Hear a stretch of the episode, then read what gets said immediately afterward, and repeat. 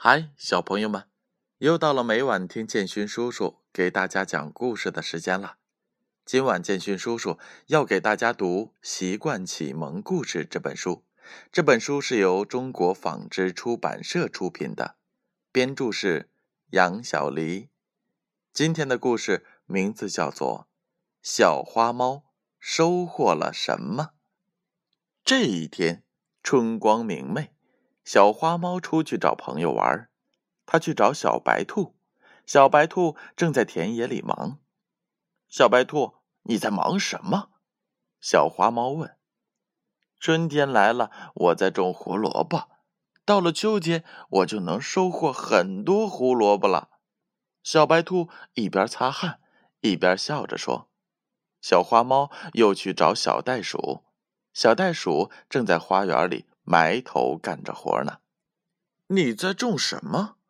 小花猫看了看，问道：“秋天来了，我在种向日葵，等到夏天就开花了。”小袋鼠笑着说。小袋鼠忙着浇水，小花猫又去找小象了。小象刚要拿着小铲和水桶出去呢。小象，你打算去哪里呀？小花猫追上小象问：“春天来了，我去种南瓜。到了秋天，我就能收获很多很多大南瓜了。”小象指着自己手里拿的一包南瓜种子，高兴地说：“看见大家都这么忙，小花猫心想：春天来了，大家都在忙，那我该种点什么呢？”小花猫来到了自己家的花园里，花园里长满了草。小花猫心想：“我为什么不在这里种花呢？等到秋天就都开花了。”小花猫找来了工具，除草、施肥，很快将花种子撒在土里，开始浇水。等它忙完，满脸是汗。劳动虽然辛苦，但很快乐。小花猫一边擦汗，一边自言自语：“小伙伴们都来找它玩了。”小花猫，你在花园里忙什么呢？小伙伴们问。春天到了，我种了好多花，到了秋天，我就会收获很多快乐。小花猫呵呵的笑着说。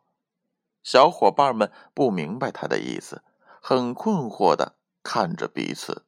我要把种的花送给你们，让你们种在自己的花园里，那样你们就每天都快乐了。谢谢你，小花猫。小伙伴们异口同声地说：“好了，小朋友们，故事讲完了。你们是不是也有在家种花的时候啊？